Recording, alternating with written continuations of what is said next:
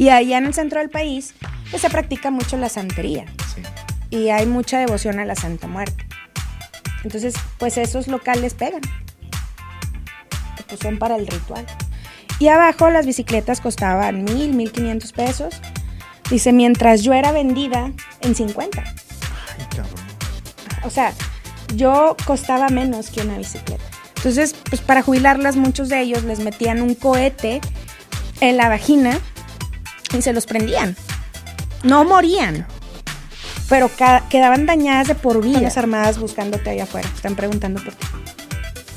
Ah, ¿Cómo? O sea, ¿cómo que personas armadas buscándome afuera del canal? También nos encontramos un chal. Mm. Entonces, yo no puedo asegurar que es de Jenny, porque no sé. Pero de que estaba en el lugar del accidente, pues estaba en el lugar del accidente, brinca para acá. Ah, El chal de Jenny. Híjole, híjole, híjole. En ese momento, es la primera vez que enseño las boobies por trabajo. Bienvenidos a Fuera del Aire.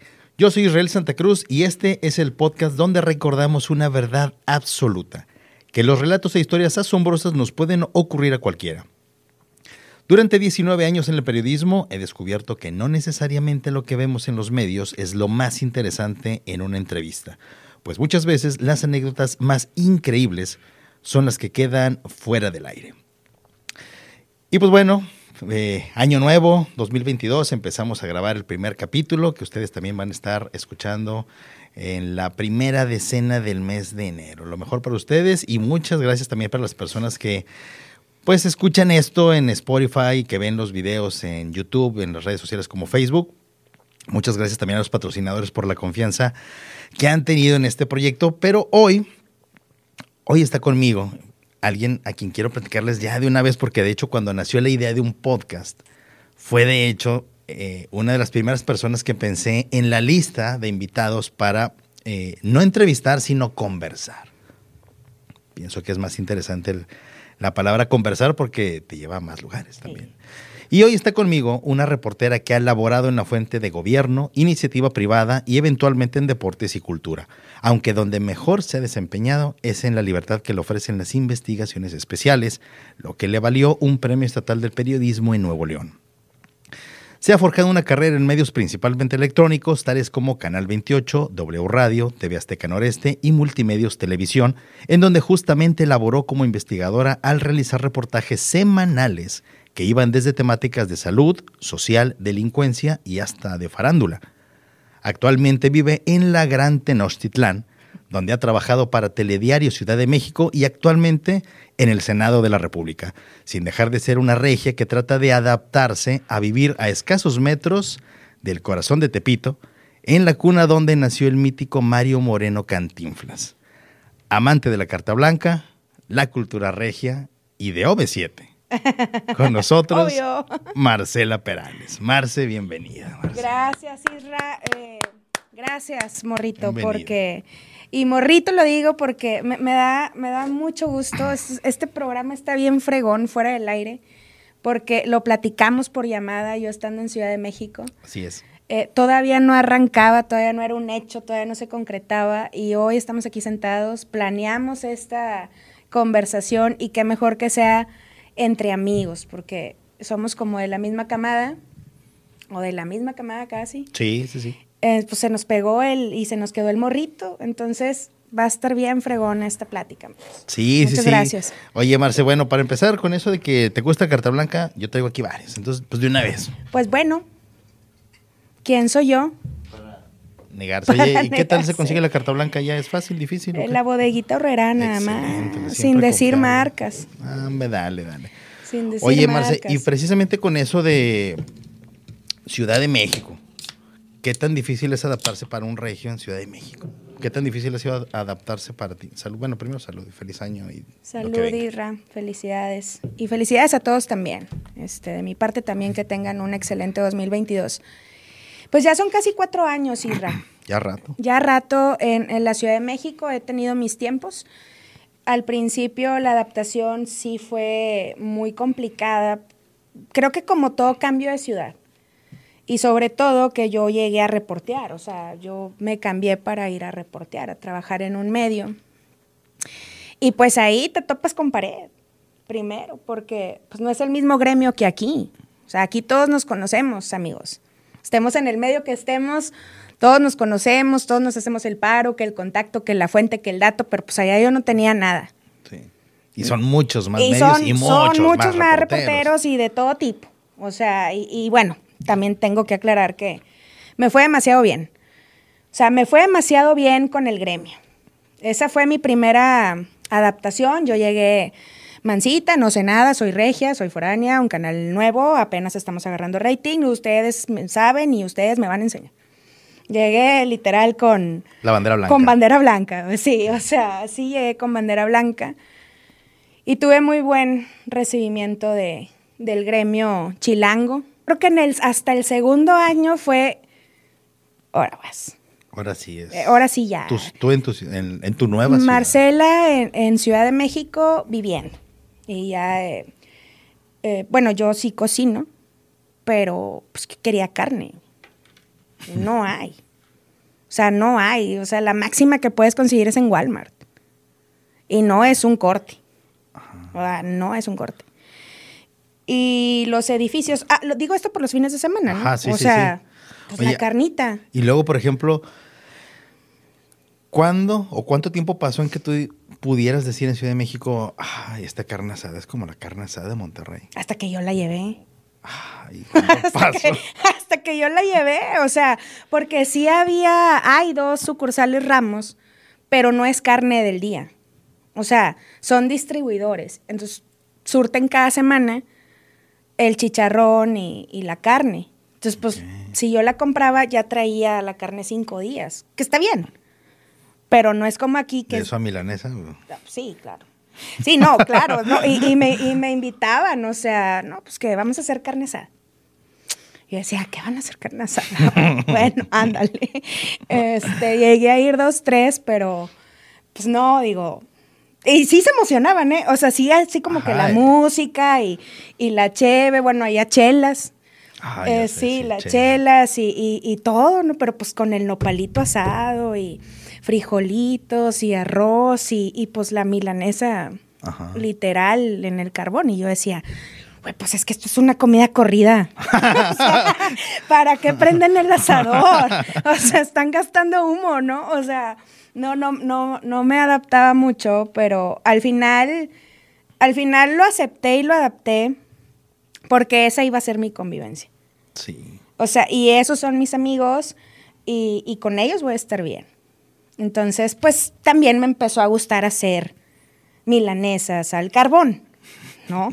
Y ahí entraba un conflicto porque me decían ellos, es que, o sea, sí, está muy rica la carne de Monterrey y todo, pero no entendemos por qué, carne, o sea, por qué para todo carne asada.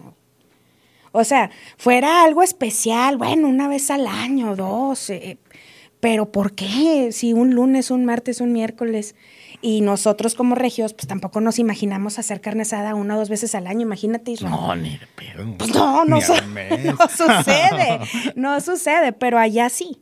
Allá sí no, no es interesante la carne, no es problema que no se venda carne, no nada. Lo mismo, yo les decía, es que cómo te explico si no me, no me vas a entender que la carne asada va más allá de, de la carne, el pedazo Claro. De la va- es, es toda una cultura de convivencia con la familia, con los amigos, que dice, ¿a poco siempre conviven? Dije, pues, mira, si va a haber carne asada, pues hasta el divorcio se festeja, ¿eh?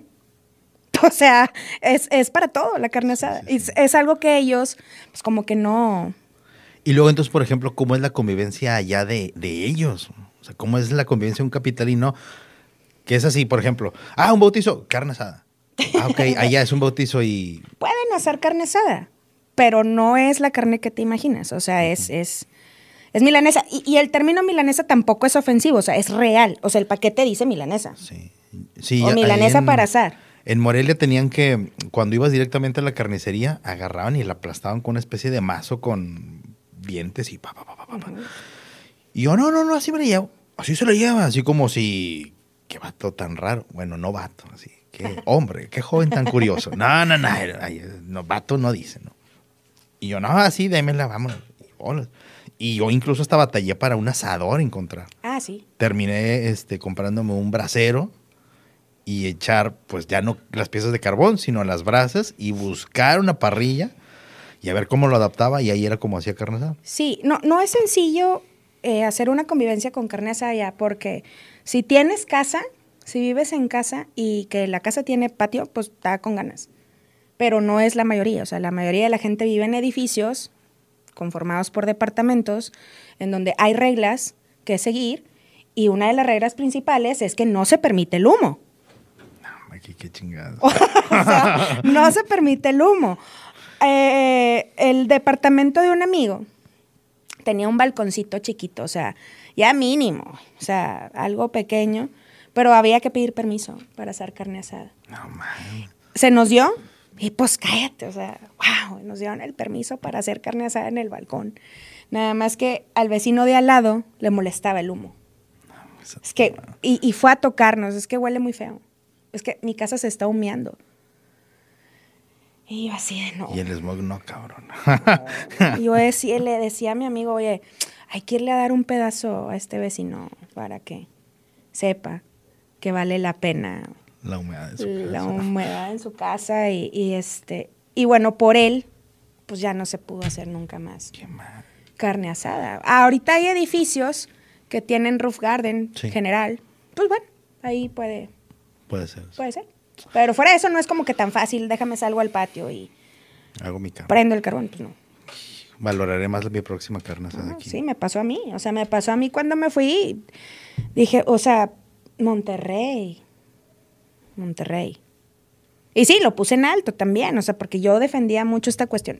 O sea, a ver, es que mira, lo explicaba tanto que ellos pues, no entendían. Como yo nunca entendí la quesadilla sin queso. Ay, no mames. O sea, Sí. al final yo tampoco nunca la entendí y no la entiendo, pero me adapté.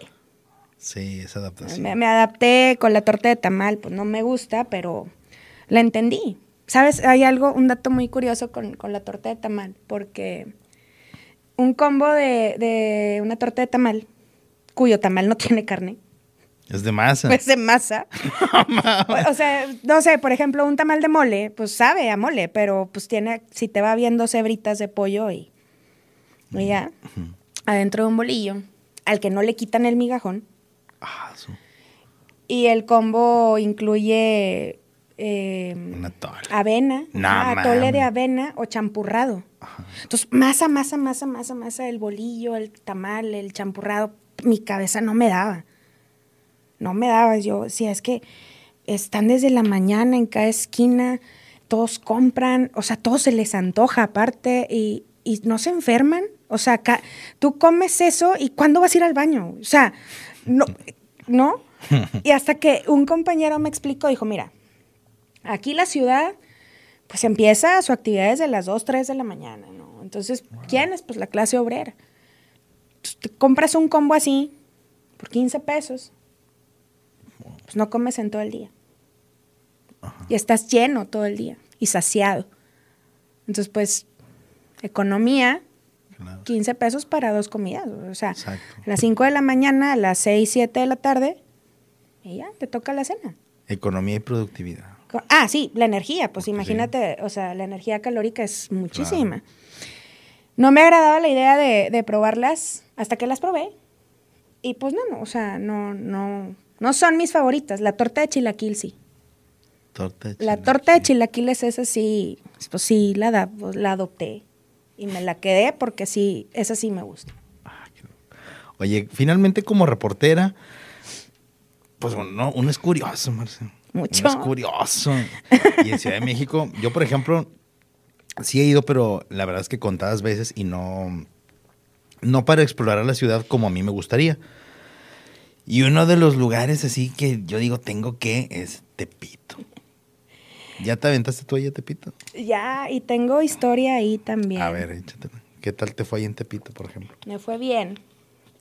No como reportera, o sea, O sea, como civil, tu día de como descanso o civil, como rato? civil, eh, tuve la suerte ahí en, en el canal, en, en el canal Multimedios, que conocí a un compañero que desde chiquito se mueve en Tepito.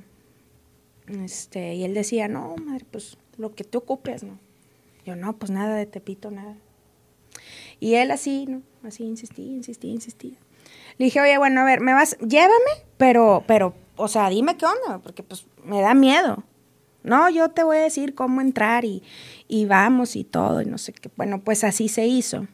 Pero antes de, yo conocerlo a él, que me eh, enseñó a Tepito a andar ahí, a, a ser precavida, en el canal me mandaron en alguna ocasión a Tepito, la primera vez. Era una nota de un sondeo con comerciantes, no recuerdo el tema. Pues yo bien valiente, sí, sí, claro, ahorita vamos a Tepito y entrevistamos a los comerciantes y yo bien prendida. ¿no? Y mi camarógrafo me dijo, o sea, Con ese acento no vas a Tepito. no. O sea, ¿tú, tú crees que es fácil llegar a Tepito y estacionar la unidad ahí afuera de los comerciantes eh, y bajarnos y dejar la unidad sola y bajarnos con el equipo, con el live, con la cámara? Con el- o sea, ¿tú crees? No, pues lo que tú me digas. No, pues no. Y, entonces entra esta cuestión de cámara, reportero, que pasa en todos los estados de la República, de chingado, él no quiere jalar. Y yo sí quiero llevar mi nota. Pero la realidad de las cosas es que yo no le pegué al valiente en Tepito. O sea, obedecía protocolos. Claro, no quiero caer en la línea de, pa, no hago mi trabajo y nunca me he arriesgado. O sea, no, no, no, no es el punto. Sino que no conocía cómo reportear en Tepito. Es como si aquí viene alguien de fuera, un reportero de fuera, y, y se quiere subir a la risca a hacer un sondeo. Mm, Sí, no. O sea, yo creo que el gremio de aquí le vamos a decir, oye, no es tan sencillo subirte al cerro a hacer sondeo y mira que las escalinatas y ta, ta, ta, pues se va a asustar. Exacto. se va a asustar y va a decir, bueno, pues, pues me espero. ¿no? Al final buscamos las maneras y, y sí llegué a hacer uno que otro sondeo en Tepito, pero no fue lo máximo. O sea, mi fuerte fue con esta persona que me enseñó a andar en Tepito. Ok. Pasó el tiempo incluso y, y un primo, oye, yo quiero ir a surtir cosas a Tepito para traerlas a Monterrey. Yo le dije a mi amigo, y es fecha que mi primo tiene su negocio, o de sea, cosas de Tepito. de- De cosas de Tepito. Y luego, entonces, ¿cómo, ¿cómo fue que entraste? O sea, llegaste y ¿qué fue lo primero que viste? ¿Qué, qué te asombró? O sea, es, es como el regio promedio escucha todo, todo este, este cuestión, historia cultural de dice, ah, Tepito es así, Tepito es así, es Tepito así. Sí. Más. Más. Es más de lo que se escucha. Y todo el mundo sabemos que Tepito es una zona de las más conflictivas históricamente en Ciudad de México, pero la realidad es que es cultural. O sea, es, es cultura. Tepito es cultura en Ciudad de México. Entonces, los extranjeros que van, llámese de otros países o los foráneos de otros estados, van a conocer Tepito. Y es, es, eh, Tepito se llama La Colonia. Es una colonia de la alcaldía Cuauhtémoc, Ok. Colonia Tepito. Y en esa colonia, pues históricamente se ha puesto un mercado grandísimo. En las orillas todo está muy padre. Adentro, pues ahí es donde sí te quedas de a 20. O sea, ¿cómo te explico que se venden cosas inimaginables? Y, y, y Imagino mucho que, que, que pudiera ser. han salido, vámonos, al- vámonos a lo periodístico, a, a los decomisos que han hecho en Tepito, pues cráneos, Ajá. cráneos, este, y dices tú, bueno, ¿cómo un cráneo? O sea, pues, eh, humano. Pues es de una persona que se murió, o sea, eh, eh, SNN, y cómo salió del anfiteatro, quién se lo llevó, quién dio el permiso, porque está en Tepito. O sea, ¿cómo, no? No es tan fácil, o sea, Sí. no es tan fácil, no es como aquí el, ah, pues encontramos dos cráneos y no, no, o sea, está- se vende en un mercado. Ajá. O sea, no es como. mm, Se vende en un mercado. Y entonces, pues para jubilarlas, muchos de ellos les metían un cohete en la vagina y se los prendían. No morían, pero quedaban dañadas de por vida. Y allá en el centro del país, pues se practica mucho la santería Sí. y hay mucha devoción a la Santa Muerte. Entonces, pues esos locales pegan, porque pues son para el ritual. Pero es una cabeza, es un, es un humano. Es el cráneo sí, humano de es un cráneo humano de alguien. Animales exóticos. Ah, yo recuerdo, sí, más allá de los clásicos mono Sí, araña y, sí, y guacamayas, eso, este, Jaguares. Jaguar. Alguna vez jaguar, alguna vez leí o escuché y dije, no, mames, como un jaguar. O sea, de plano así es pedo. Sí. Obviamente. ¿Y cómo llegar a preguntar a la gente? No, o sea, no tienes que llegar con alguien Claro, que ya sí, no, no ahí, puedes. Así, si tú te vas ya a estas cuadras de adentro de Tepito, pues no es como, ah, ¿dónde venden la pantera? No, o sea, y con acento regio, menos. Así, menos, no, menos. Es que, es que me manda babo. No, chingada, No, la carta de Santa. no. Ah, no mames. No, y, y mi carácter mismo, o sea, yo me acuerdo mucho la- esta primera vez que fui con mi amigo, todo un sábado, pues mi carácter mismo ya en algún momento me empecé a desesperar tanta gente y yo quería un elote, o sea, ya traía ganas de un elote. Pues no encontraba, y mi amigo, oye, ¿dónde venden el? Pues no sé, ahorita vemos, ahorita no los encontramos. Pasa una muchacha con un elote y le digo, oye, este, ¿dónde compraste tu elote? No? O sea, le hablo a la muchacha, ¿dónde compraste tu elote? Y mi amigo me hace así como, no le hables. Y yo, pues, pues, estoy preguntando dónde compró su elote, ¿no? Y la chava me volteó a ver así como, no me hables, ¿no? ¿Ah? Y le dije, él, ¿tú sabes dónde lo compró? sí, ahorita te llevo a donde venden elotes. O sea, era una cosa que ni siquiera sabes a quién saludar. Ok. Siquiera sabes, o sea, no, O sea, entonces cada quien ahí en su mundo, o sea, Pues sí, como que cada quien sabe a lo que va, sus compras normales, pero a alguien que no conoce se, se le nota. Sí, sí, sí. Se le nota, ¿no? o sea, por más que lo planees y todo, se nota. Eh, tomas cheve, sin ley, Eso sí lo he visto. sin ley, este, en vía pública, todo el día, en pleno COVID, o sea, sí, sí. Sí, no, Tepito es, es una colonia sin ley, pero cultural. Es, fíjate que Tepito te- lo terminas y a unos metros comienza la colonia La Merced, que es una colonia muy significativa para mí a nivel periodístico. Y cuando yo me empiezo a mover por la Merced, a conocerla, o sea, no arriesgarme, sino a conocerla como civil, me impactaba mucho, me impactaba mucho porque para mí yo retrocedo a mi primera investigación de trata, cuyo testimonio este, se desarrolló ahí en la Merced, Ok. pero yo estaba aquí en Monterrey. Entonces, cuando yo voy a Ciudad de México, todo lo aterrizo ya en Ciudad de México. O sea, ya mis contactos, mis conocidos de trata de personas pues, estaban en la Merced. O al menos, en, en- bueno, en ese momento ya no vivían en la Merced. O sea, no. Incluso creo que ya no se hace tanta. Ya no está tanto el delito de trata en la Merced como cuando empezó, siendo la cuna de trata la Merced en Ciudad de México. Pero cada uno de los testimonios que me dieron y me describieron el área, la zona, el negocio que estaba, o sea, yo lo veía y decía, aquí es, ¿no? Aquí es. O sea, recuerdo mucho a una chica de las primeras que entrevisté que fue explotada durante ocho años arriba de un local de, de venta de bicicletas. Y ella me describió, porque yo la entrevisté estando yo aquí y ella estando allá. Telefónico. ¿sí? Fue telefónico, sí. Y ya después, pues me la pellizcaba para hacer toda la edición y recreación y bueno, un show para el reportaje. Y ella dijo: o sea, es que mi cuarto era, estaba en el segundo piso de ese negocio y las ventanas, pues las pintaban para que tú no vieras lo que sucedía dentro de, de ese cuarto. Y abajo las bicicletas costaban mil, mil quinientos pesos. Dice, mientras yo era vendida en 50. Ay, cabrón.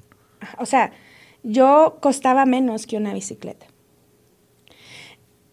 Y pues ya sabes, yo en la entrevista seguía preguntándole. y- 50 pesos. 50 pesos, eh, la muchacha. Dice, ese, ese negocio de bicicletas estaba, eh, está el Metro Pino Suárez, te cruzas la avenida, vas a ver cuatro locales, uno es de bicicletas, yo estaba arriba.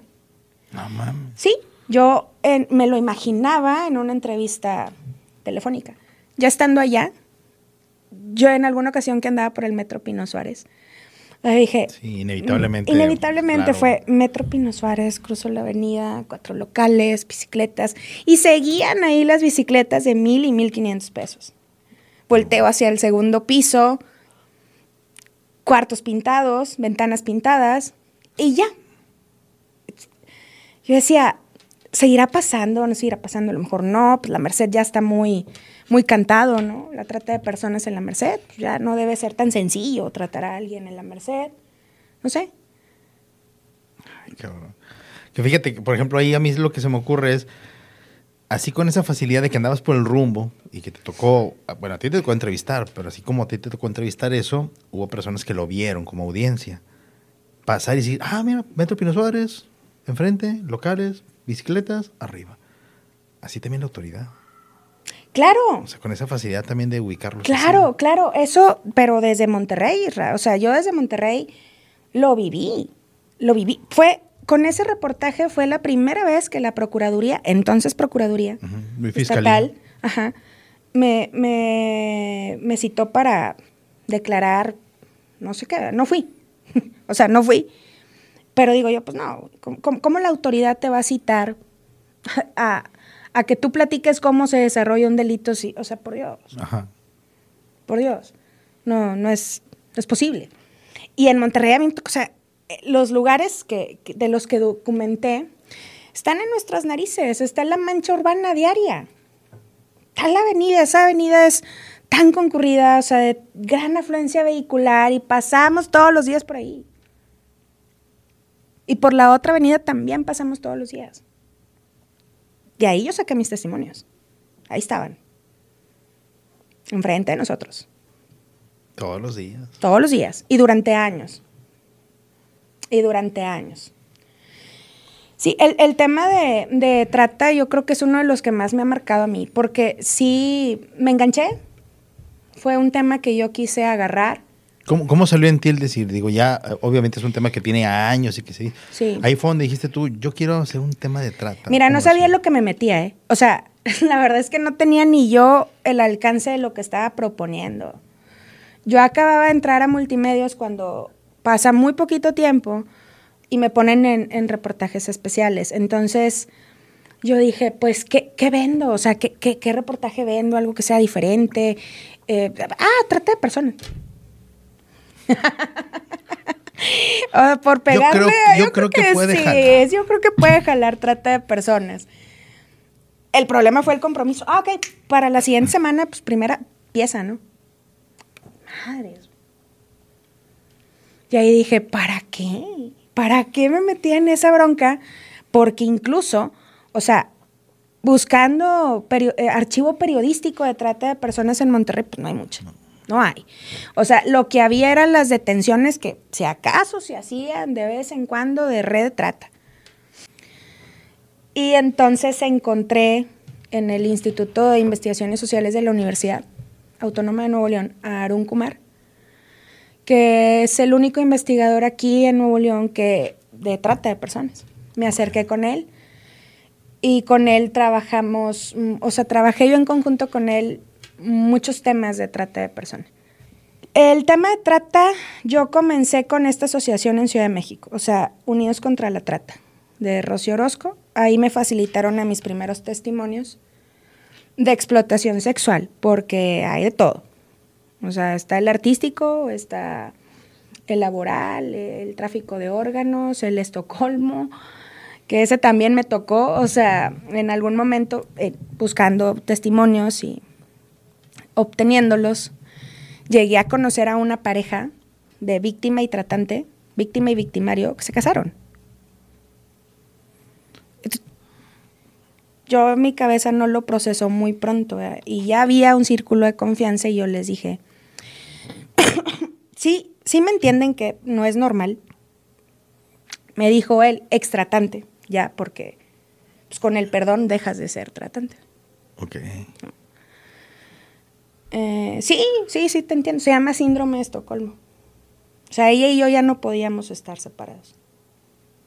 Síndrome de Estocolmo, sí, síndrome de Estocolmo. Pues ahí tienes a Marcelo. Síndrome de Estocolmo. Testimonios de síndrome de Estocolmo. ¿Qué es el síndrome de Estocolmo? ¿Cómo los conseguía? A tu pregunta, preguntando. Y donde se pregunta, ¿Dónde se pregunta? Eh, oiga, pues, ¿es usted víctima de trata? O sea, Claro, sí, no. bueno, asociaciones, investigaciones. Empecé con asociaciones y después de mis testimonios, el conocido del conocido del conocido. Y después yo tuve oportunidad en Ciudad de México de entrevistar a dos tratantes dos tratantes que, que operaban en la Merced y que ya habían cumplido su condena en el penal. Ya estaban libres y recuperados o y reinsertados en la sociedad, según. Yo lo creo, yo lo respeté. Yo los entrevisto a ellos y la entrevista fue larguísima, porque no solo quería entrevistar para sacar una pieza o dos, sino para quedarme con material y seguir investigando el tema de trata. Yo les pregunté a ellos que si tenían conocimiento de dónde había más víctimas de ellos de trata. Y me dijeron que sí. Sí, este, están aquí. Están Entonces ahí tienes a Marcela, ahí y acá. Tengo el teléfono de dos, me acuerdo. Te lo paso. Ellas. Una trabaja aquí. Y así me la llevé.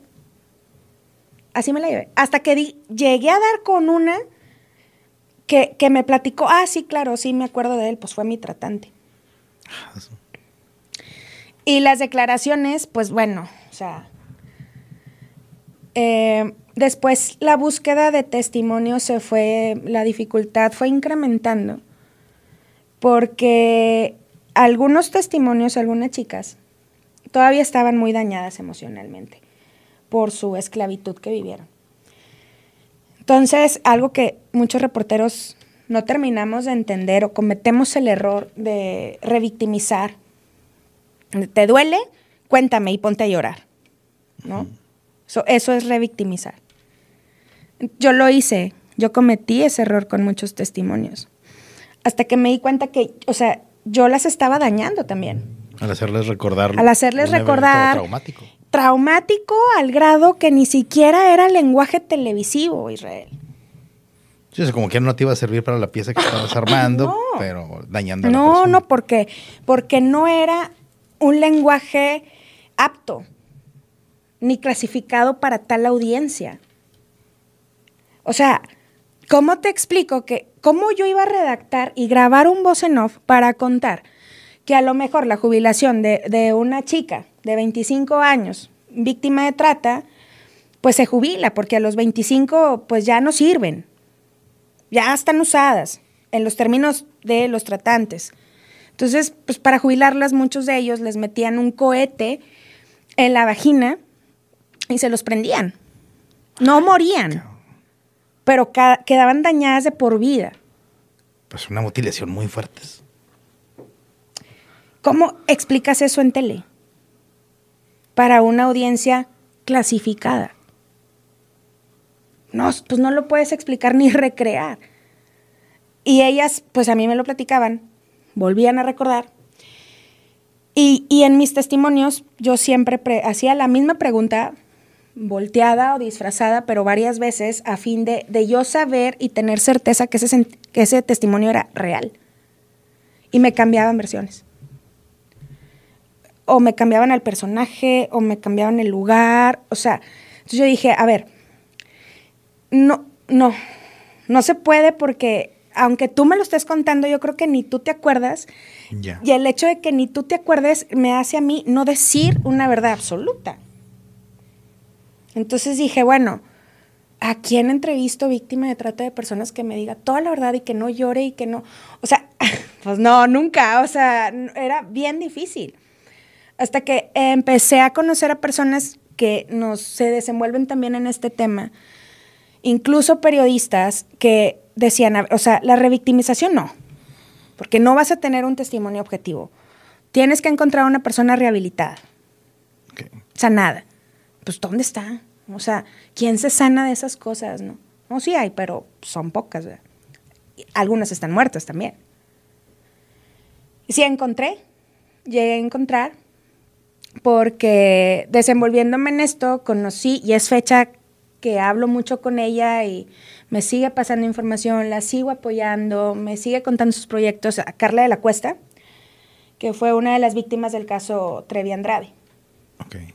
Carla de la Cuesta es ahora una colega mía y ella me ayudó a conseguir este tipo de testimonios, que eran mucho mejor, porque ya entrevistar a una chica eh, recuperada emocionalmente, espiritualmente, físicamente, porque hay unas que físicamente pues, ya no pueden ni hablar o, no se acuerdan de muchas cosas o no tienen una motriz completa. O sea, alguien al 100 era mucho más objetivo el, el testimonio porque hasta me hablaban de, de la falta de legislación, de la falta de entendimiento, de lo que se necesita para, de cómo empieza el problema de trata, a quiénes son las víctimas, no, pues son las que no estudian, son las que vienen del sur, son las que pues, está el problema familiar, tal problema de pareja, eh, vulnerables. Entonces empecé a entender y entender y entender y entender el tema. Nada más que estas, y, y lo comentábamos fuera del aire, estas víctimas recuperadas pues ya no lloran. Ya no te lloran en tele. O sea, ya no hay manera de hacer, de acercar la toma a los ojos donde están llorando y rating, pa, pa, pa, pa, pa, pa, pa, pa, pa. No, ya no. Ah, no voy a llorar porque no me vas a revictimizar y te voy a decir el problema. Claro. Entonces, entre el rating, no objetivo, y la objetividad sin rating. Es el eterno conflicto.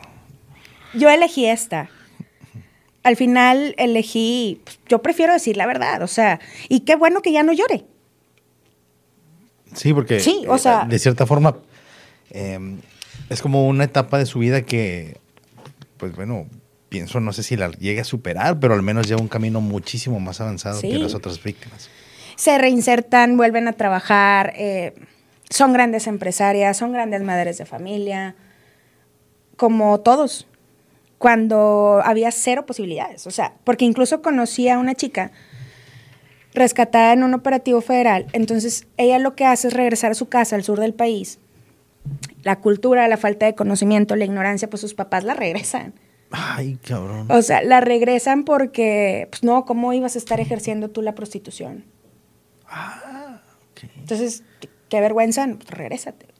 Entonces, imagínate, tantos años ella esclavizada, es rescatada, no murió, pues quiere regresar a su casa. Entonces regresa a su casa, Su nicho de protección. su nicho de protección. sitio, sí. Entonces, pues esta línea cultural Ay, güey. la regresa a volver sola a la ciudad.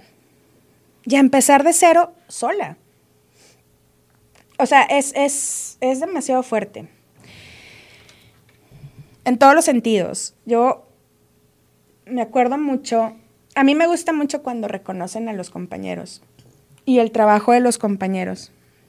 Porque yo creo que cualquier reconocimiento es bueno. O sea, desde el que te da tu papá en tu casa, tu mamá, tus hijos, hasta el que te da cualquier otra ente u organización. En este caso, aquí en Nuevo León hacen una gran labor por reconocer a periodistas, a reporteros, su trabajo. A mí me toca este premio estatal en el 2016 De hecho, por este trabajo de trata. por el trabajo del tra- de trata. Sí, sí. Y pues sí, yo me gustó, obviamente a quien no le gusta un reconocimiento. Digo, es fecha que mi papá lo tiene ahí en la vitrina de la sala. O sea, ese día él salió ahí de la uni con, con mi reconocimiento, ahí lo tiene. Pero yo, y pues sí, gracias, todo, gracias, muy padre. O sea, yo algo, o sea, yo tenía algo interno que yo nunca he contado. O sea, Échalo. lo he contado a muy pocos porque yo me acuerdo mucho que de, de toda la, de todo lo que yo documenté de trata de personas, yo publiqué un 10%. Ok, o sea, este premio está basado en este 10%. En poca información. Por la misma cuestión que dices que los testimonios son muy crudos, muy fuertes y que es un lenguaje que no puede ir en un parte. medio tradicional. En parte. Y en otra parte, o en gran parte, o en toda la parte, pues por mi seguridad, porque yo cada testimonio, bueno, este tipo de testimonios, obviamente, igual con chicas, chicas víctimas de violación o, o casos así fuertes que pues no le es fácil a una chica hablarlo con un hombre, en este caso el camarógrafo. Claro. Yo siempre le pedí al director de noticias, el, el director de noticias siempre estaba enterado de qué tema estaba yo trabajando. Entonces, yo le decía, oye, hoy no voy a venir al canal, no me voy a salir con el camarógrafo, pero tampoco voy a estar aquí porque voy a ir con una víctima a platicar.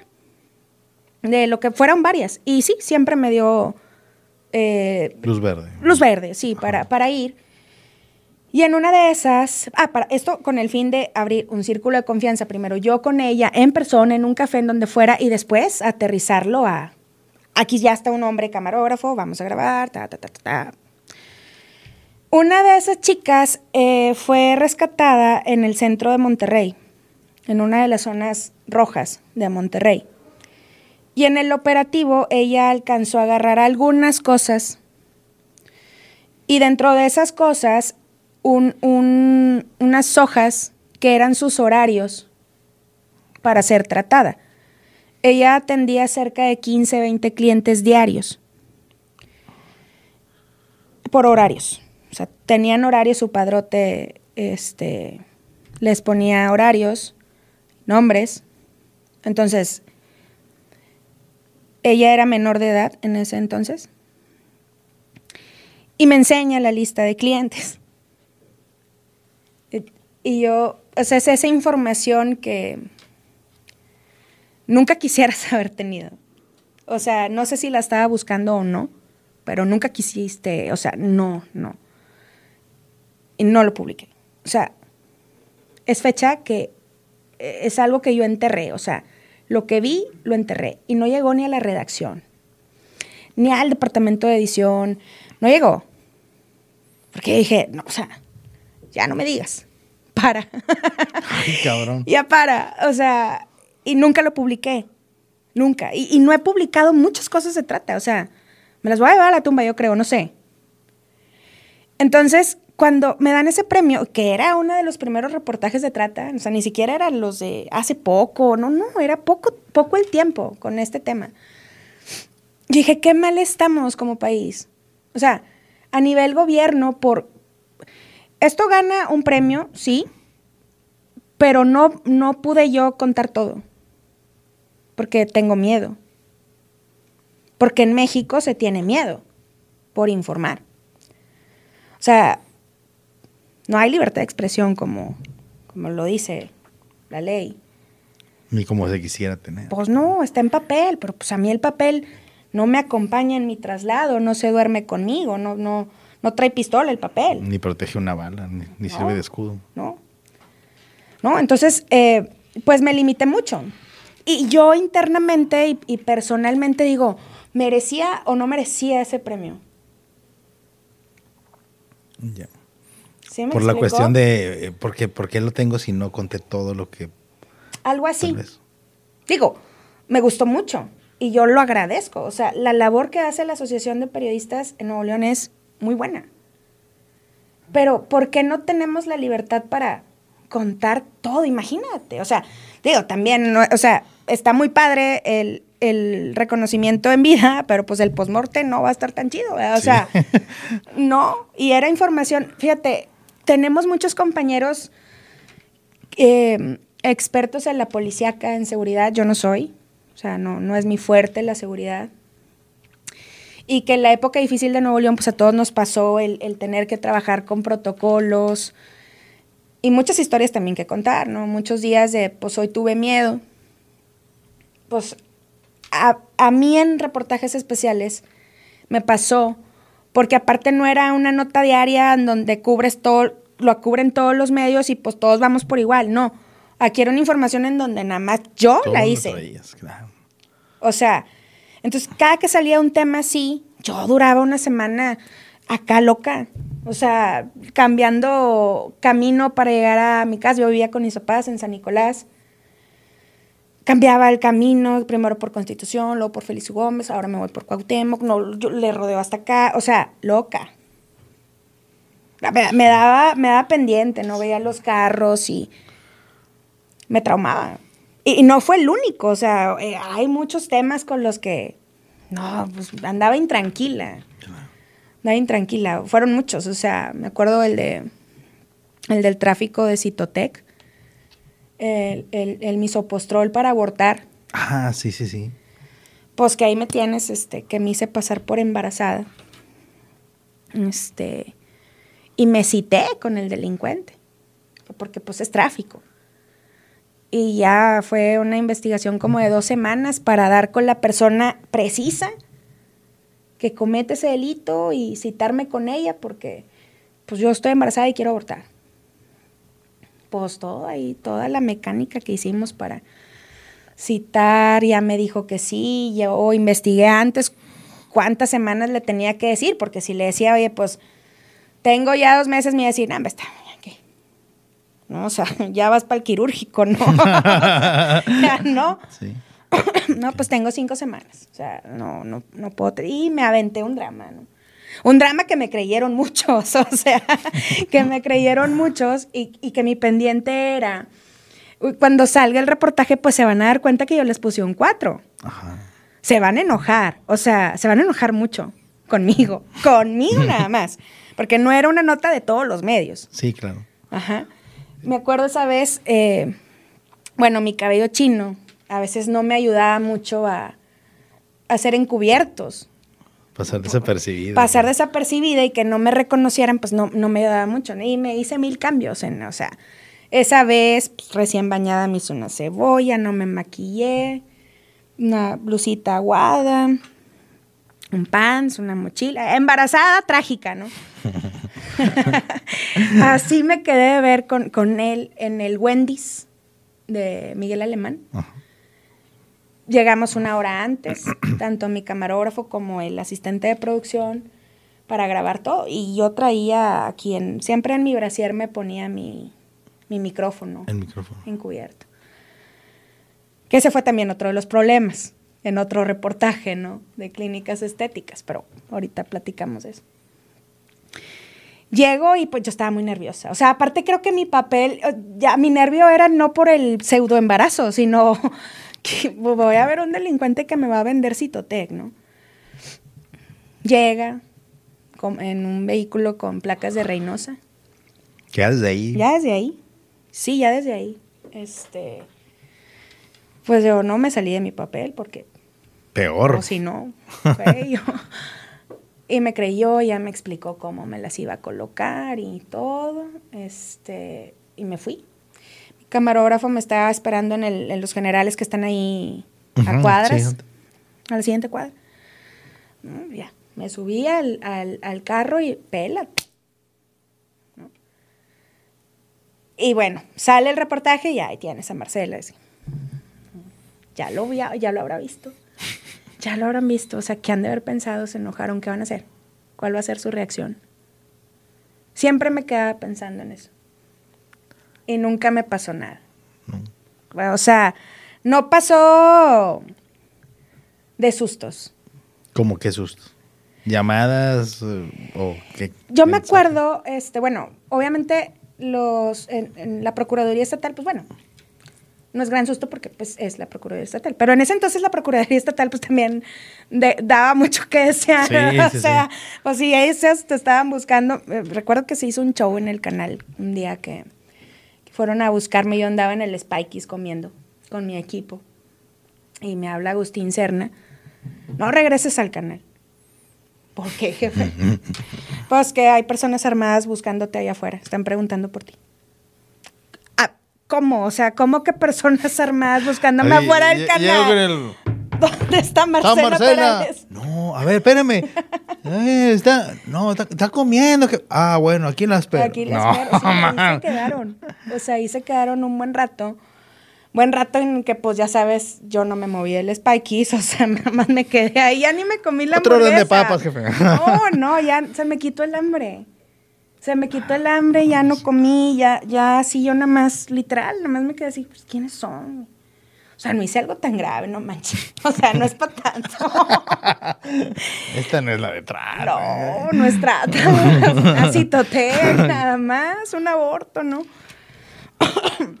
bueno, en el canal me cuentan que todos así de que no, no, sí, este hombres armados afuera están buscando a Marcela y pues más me estresaban porque me llamaban.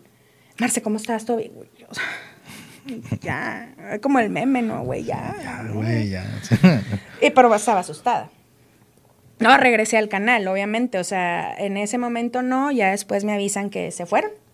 Porque iban en vehículos no oficiales. O sea, aparte llegaron así en carros raros en ese entonces y armados y sin identificarse. Pues, ¿qué te, qué te imaginas? Y yo sabiendo lo que hago, Sí, sí. o sea, pues más. Ah, No, resultaron ser ministeriales que fueron a dejar un citatorio para mandarme a hablar, pero pues para mí ahí está el, el, el amedrentarme, pues ve con el vehículo oficial, Claro. identifícate como tal y pues va, ya me, mi- me termino a gusto mi hamburguesa, pero no fue así. Entonces, pues por eso el, el delirio, ¿no? Esa vez y la vez que sí directamente, este, una persona que se enojó por un 4 por otro 4 fue, fue un médico que hacía cirugías estéticas clandestinas Ok. ahí en Mitras, en, eh, en el sector de Mitras. Él sí me habló directamente, porque también le puse un 4. Él sí me, me habló y me friqué. O sea, me... fri- No, pero ese, ese reportaje también yo aprendí que tienes que calcular un margen de error en cada reportaje de investigación delicado, por más protocolo, por más eh, que lo planees, siempre va a haber un margen de error. Siempre. Entonces, lo ideal es que ese margen de error pues, sea lo menos posible, ¿no? Yo con ese médico no calculé todo el margen de error. Porque ya tenía yo identificada la clínica. em, y yo me iba a hacer pasar por un paciente. Una paciente que necesitaba dos operaciones estéticas. Y yo grababa, todo lo documentaba, o sea, desde el inicio, desde la llamada para, oiga, hablo para informarme. Y en esa ocasión yo hablé para información de un aumento de busto y una lipectomía. Y pues error. Porque va a haber una cita con el médico. Pues sí, y una inspección. o sea, no lo medí, no lo medí, no lo medí. En ese momento fue esa mi petición, mi información y etcétera. Y no me, no me di cuenta hasta que llegué y todo estaba planeado y el micrófono, ya sabes, aquí en el brasier. No mames. Eh, me alacié el cabello, me puse pupilentes, unos lentes de pasto, o sea, cero Marcela Perales. Yo era otra, que se iba a aumentar el busto. Pues entro a- a- al consultorio y el consultorio tenía cámaras en cada esquina. O sea, un consultorio aparte súper tétrico. O sea, de entrada yo dije, pues esto está más clandestino que nada. No, Sí, entonces veo las, las cuatro cámaras y me dice el doctor, lo primero que me dice, "Ah, vamos a hacer una inspección. Métese a ese cuarto, este, quítese su ropa de la cintura para arriba y, y pasa conmigo. Para empezar el micrófono. ¿Dónde me lo iba a poner? No ma- Y ya adentro, Y- sola. Sola, ya no había camarógrafo, ya no había nada, o sea, ¿y ahora qué vas a hacer, Marcela? Te equivocaste, o sea, esa no era la petición. No era. Pues dije, ya no me voy a rajar, o sea, ya no, no- ya no me podía rajar, No mames, ¿y luego? ya no me podía rajar. Entonces, pues obedecí, voy, me quito mi, mi blusa, mi brasier, y el micrófono lo guardo, pero lo guardo abierto. O sea, el, el micrófono abierto y lo guardo en la bolsa. Y pues ahora sí que lo que se alcanzara a registrar, aparte que yo en mi celular puse la grabadora de voz Ajá. para empatar sonidos, audios, pues así me la fleté. Híjole, híjole, híjole. o sea, en ese momento es la primera vez que enseño las boobies por trabajo. Literal. Meramente profesional. Meramente profesional. Y yo decía, no, no, no. Híjole, o sea, no es como que una se la viva ahí enseñando el busto nada más porque sí, o sea, así que ni la tacita de café, nada. O sea, y mi pendiente era que yo le estaba poniendo un 4 a ese doctor.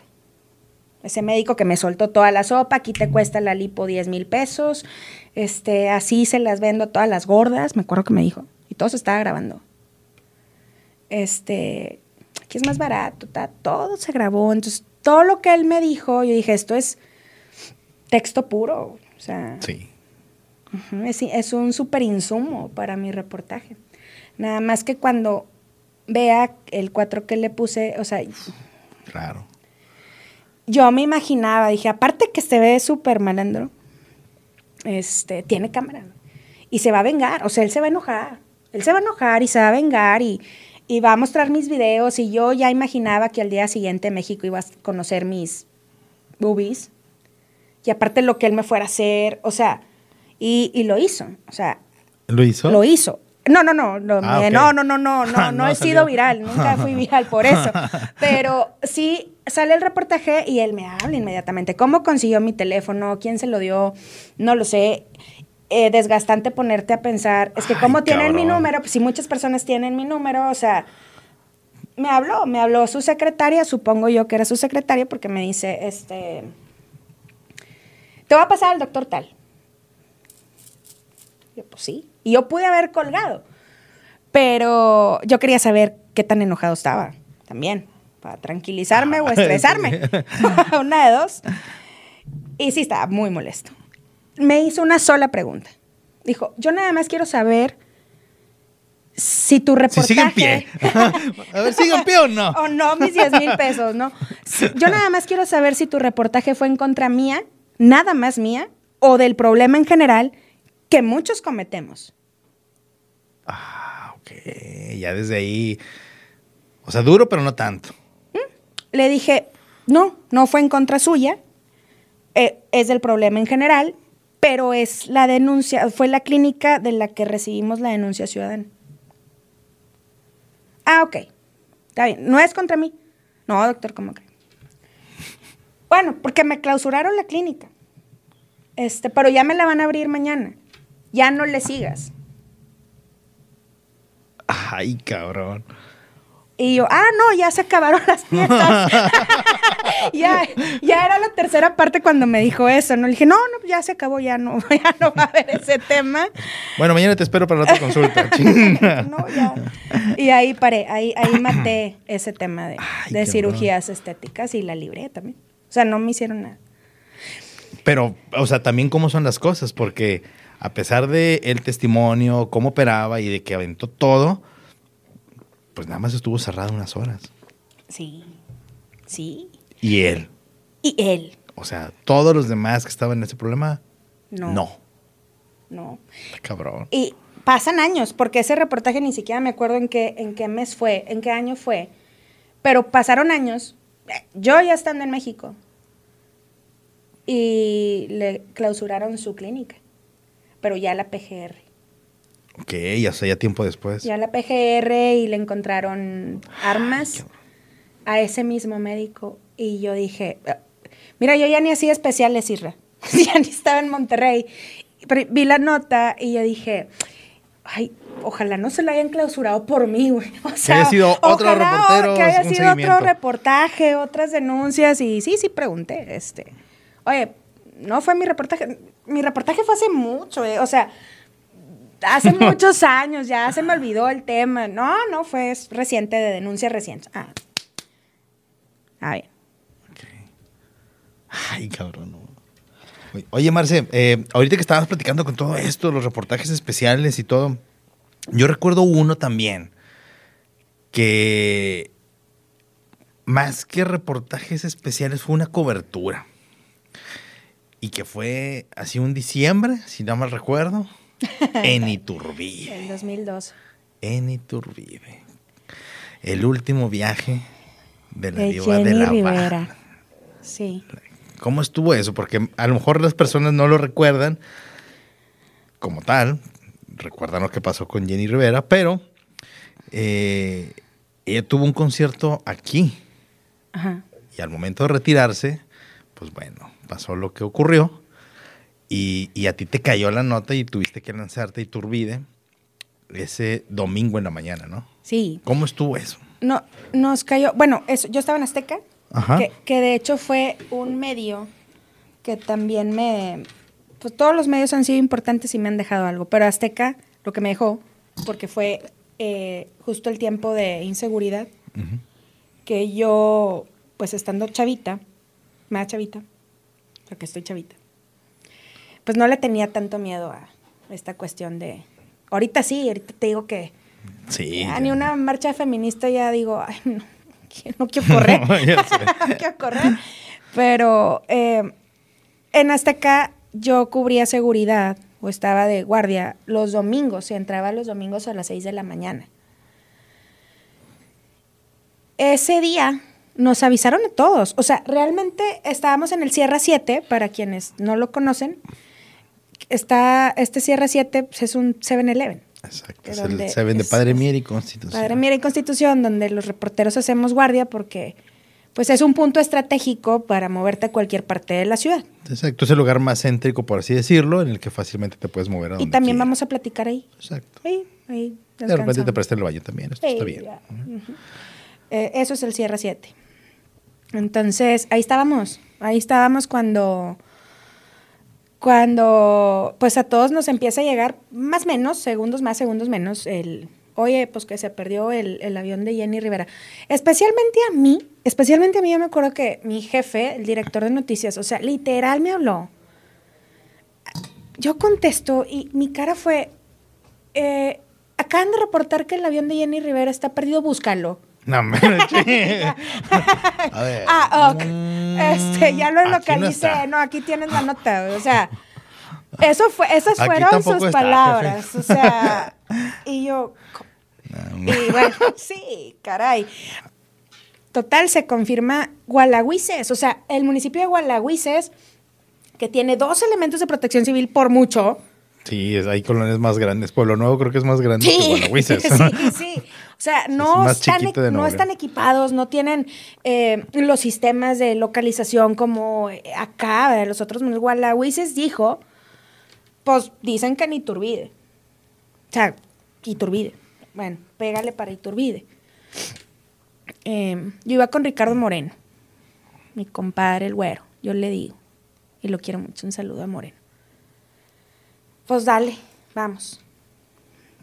Llegamos a Iturbide y ahí en la carretera ya estaba cercado. O sea, ya estaba. Y tú dices está al sur. Sí. Está al sur, Sí, como sí. la Sierra de Rayones. ¿Es como por allá? Antes. Sí. Pero es porque el rumbo, ¿no? Pero se agarra la nacional y para el sur, como Todo, rumbo fuera todo, Zagaleana, que el rumbo. Ándale. ¿no? Sí. eh, eh, eh, sobre la carretera, ya en Iturbide, en territorio Iturbide, ya estaba cercado. O sea, ya estaba aeronáutica civil. Ya, y dijiste sí, esa firma. Sí, ya es se- es- aquí. ah, sí no se solo esa firma, sino es aquí. Sí, ajá. O sea, que sí se perdió el avión de Jenny Rivera y sí es aquí. Aeronáutica Civil, pues es una dependencia federal. Así es. O sea, a, a la que nosotros localmente pues no estamos acostumbrados a ver. O sea, en un accidente el cerco es estatal, o sea, es de Ah, sí. autoridades estatales, a excepción de algunos casos, pero bueno, pues en este caso sucedió, pasó un avionazo, ¿no? Y ahí eh, ya no había paso. Y, y nosotros, o sea, multimedios era el medio, es el medio todavía, que tenía más, más capacidad humana para mover equipos, eh, dos, tres reporteros. Hasta acá sí tenía gran, o sea, tenía buena plantilla de reporteros en cantidad De cantidad de elementos y suficientes. calidad. Sí, o sea, para, pero pues era domingo. O sea, era domingo. Ese, ese es el problema. Y multimedios, pues con don Joel Sampaio, que en paz descanse, pues eh, manda el helicóptero. Y Vázquez eh, saca, la- o sea, multimedios saca las primeras imágenes del avión. Eso es un hecho. Don Joel, Vázquez, no sé con quién iba Vázquez, creo que con el Tigre. Creo que sí. Sí, sí. suerte de reportero, que pues una fuente nunca revelada me dice, pues es que yo tengo la imagen de, de la licencia, o sea, pues la cantante iba ahí, ah, ya está muerta. Entonces, bueno, nos dan, grabamos, nos, me- el- esa persona me pasa las fotos y pues yo le pedí a un militar que si me podía regresar al pueblo. Le inventé una historia ahí. Que andaban mis días, este, comandante me urge subir. Bueno, sí, ya, da- súbela y trépala a la, a la unidad y, Llevan. y llévala, ¿no? Ya llegando a- al, al pueblo, a la primera de internet, pum, y yo tenía mensajes y llamadas de mi jefe y yo, Dios santo, y es que Multimedios ya trae imágenes del avión y, pues, ¿qué hago? O sea, Yo no podía traer imágenes del avión, yo no llegué al lugar. O sea, pero cuando me reporto, o sea, oye, traigo la fotografía de la licencia y Jenny Rivera ya se murió. O sea, iba ahí. Iba en el avión donde no hay sobrevivientes. ¿Y qué te dijo tu jefe ya después? De no, pues cállate. No, sí, mándala, este, marca de agua. Y, sale en, en, TV Azteca con marca de agua. Y aún así que, que hubo algo más que, que dijeras, ah, esto me terminó dejando toda la odisea de Jenny Rivera. Digo, finalmente la forma en cómo murió, en la etapa artística en la que falleció, el, sí, accidente, todo, sí. Sí, yo, yo lo comprendí porque, pero no en ese momento, o sea, no en el 2012, no en el 2012. Te digo que al año siguiente fue esa entrevista. Ahí fue cuando te cayó el 20, de cómo fue todo. De ciertas cosas. Y después yo entro a multimedios. Bueno, en el, sí, después yo entro a multimedios y yo propuse dar el seguimiento. Claro, obviamente los reporteros de espectáculos le dieron seguimiento que, que Lupillo, que todo lo que vimos en la tele, en medios. Y yo le pido al, director hacer un, un, especial de Jenny a los dos años, ¿no? Y voy con Joseph Caballero, me acuerdo. Y Joseph Caballero, pues también un, un, brincolín, ¿verdad? No, sí, vamos y subimos Y, y, esto y lo otro y vamos a llegar al lugar. O sea, yo hasta dos años después pisé el lugar de, de, del avión. Llegamos a la tienda de Don Rosendo, no se me olvida, y, es, y Don Rosendo ahí continúa con su depósito. Don Rosendo está en el ejido del Tejocote, donde fue el accidente. El accidente, ajá. Llegamos con él y yo le platiqué, es que yo ese día, no sé qué, este, ah, no, ahorita ya está muy fácil llegar, o sea, ahorita ya está muy fácil ir, este, pues yo los acompaño, ¿no? Pues ¿cuánto tiempo es de su vida? No, pues que unas tres horas nos aventamos. Y hoy de vuelta, no, nada más ida. Este, igual de regreso. Entonces, don Rosendo, yo traía mi mochila porque siempre reporteaba con mochila. Don Rosendo nos dio un 12 de cervezas. Claro que Joseph y, yo también, ah, pues, va, para el camino, ¿no? Son dos horas. Son dos horas. Este, las echamos en la mochila y así, en efecto, don Rosendo, yo y Joseph empezamos a subir. Pero en la subida, pues yo empecé a agarrar pedacitos de avión que todavía había. O sea, o sea a años, a dos años. A dos años de la tragedia, todavía había mucha pedacería. Entonces yo en mi mochila empecé a agarrar pedacitos avión. Pues no porque, no por Jenny, pero sí por el recuerdo de la cobertura. Incluso ahí, que eso tampoco lo había dicho, también nos encontramos un chal. Mm. Entonces yo no puedo asegurar que es de Jenny, pues, porque no sé. Pero de que estaba en el lugar del accidente, pues estaba en el lugar del accidente, brinca para acá. Ah, el chal de Jenny. bueno, sí. Sí, no, ya, ya este tiempo, pues ya sin bronca. Así, y si eso hubiera pasado ese día, pues era parte de la investigación y no te puede robar cosas. Eh, pero mira, no había cordón. ni nada. Sí, pues no había cordón, investigación ni nada. Yo agarré. Ya es fecha que yo tengo un chal y pedazos de avión en mi casa, en casa de papás. Que. El avión sí es, ¿no? Que la próxima semana van a estar en Tepito. A lo mejor, subastado, no, no, no sé, no me consta. Eh, subimos, ya total, hicimos como el reportaje y todo. Y en la basílica, me acuerdo que el 12 de diciembre, pues había mucha veladora de Jenny Rivera. O sea, ya ves que cubrimos la basílica, eh, los devotos y las veladoras que dejan para pedir por alguien. Bueno, ese diciembre estaba lleno, lleno de veladoras para Jenny Rivera. Para Jenny Ajá, y las muchachas cantando sus canciones. Bueno, tantas lo escuché, pues me las aprendí. Me las aprendí. Y ahí fue donde dijiste... De esta magnitud. De esta magnitud, sí, porque en el 2012 eh, todavía Aeronáutica Civil no confirmaba la muerte. O sea, cuando Azteca sacó esas imágenes, no, Marcela, cuando Azteca sacó esas imágenes, todavía no sabía la familia de Jenny, porque todos estaban afuera, en su casa, en Los Ángeles, esperando noticias de ese avión. Se, se enteraron por eso. Por esa nota. Ay, cabrón. A veces uno no, no redimensiona eh, cuando estás haciendo el jale hasta dónde llega. ¿Hasta dónde vas? Ajá. Sí, no lo dimensionas.